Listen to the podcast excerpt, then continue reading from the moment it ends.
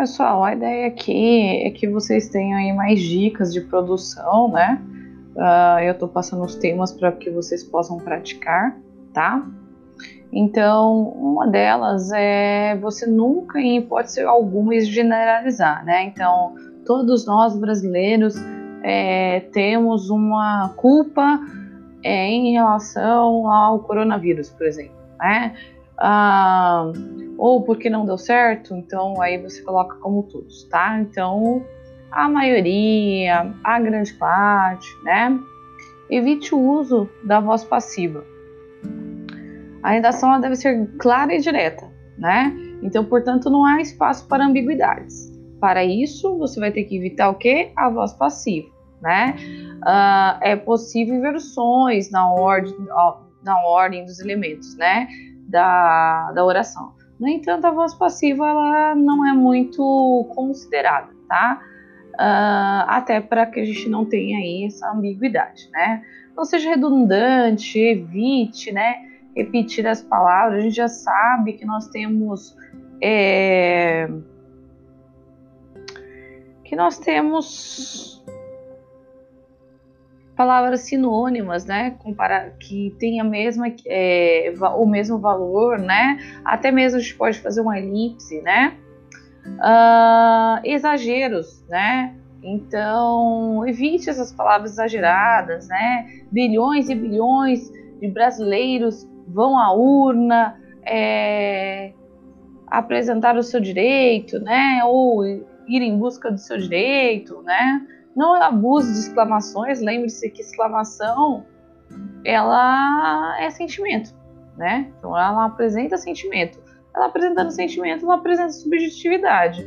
O texto ele é objetivo, tá?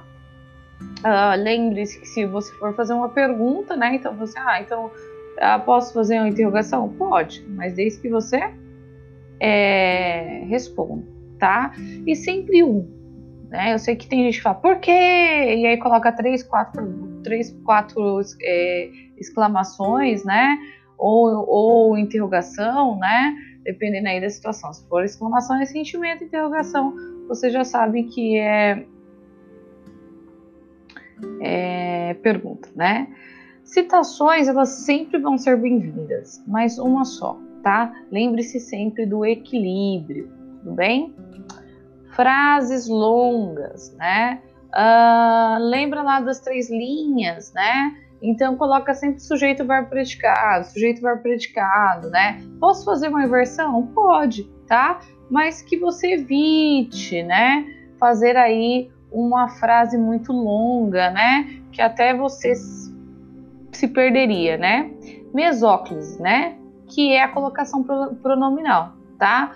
Uh, você está lá escrevendo, aí de repente você fala assim, não, para que eu possa é, impressionar o corretor, eu vou fazer um negócio desse, né? Se você começou a frase com mesóclise, beleza, tá? Então aí você vai terminar aí o texto dessa forma. No entanto, se não, é melhor evitar, né? Faz uma ênfase.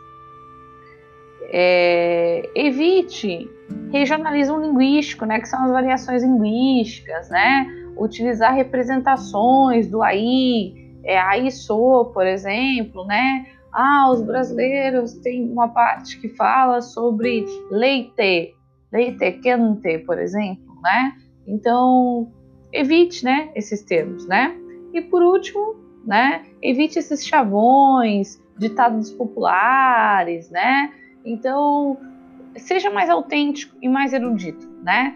O, a erudição é, não é válida se ela for em excesso, né? Então, ah, eu vou pegar as palavras mais difíceis. Ele não quer isso, ele quer que o texto seja claro e objetivo, tá? Uh, e não um texto difícil, até para você mesmo, se você pega um texto, um romance para você ler e ele for com muitas palavras muito difíceis, você vai, nossa, toda hora eu vou ter que ficar no dicionário então isso daqui já tá ficando chato, pedante, tá?